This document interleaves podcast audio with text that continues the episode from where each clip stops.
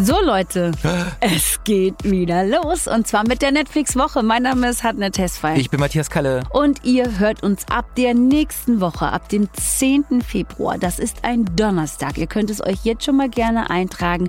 Wieder zu Beginn der Staffel 3 der Netflix-Woche. Was machen wir? Wir machen natürlich das, was ihr von uns erwartet. Wir sprechen über alles, was im weitesten Sinne mit dem Netflix-Universum zu tun hat. Wir sprechen über Serien, über Filme, über Dokus und über Specials.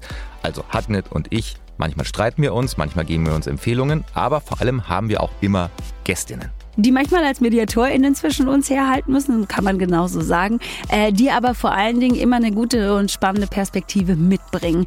Ja, und ähm, manchmal einfach auch mehr Ahnung haben als wir. Das muss man, muss man auch so sagen. sagen. Ja, Mann. ja, ist einfach so. Ne? Ja. Ne?